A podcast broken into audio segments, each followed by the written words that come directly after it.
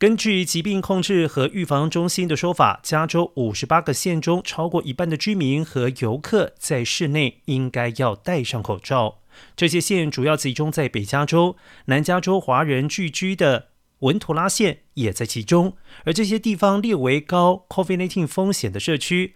而该认定是以 CDC 每七天评估一次的指标为主。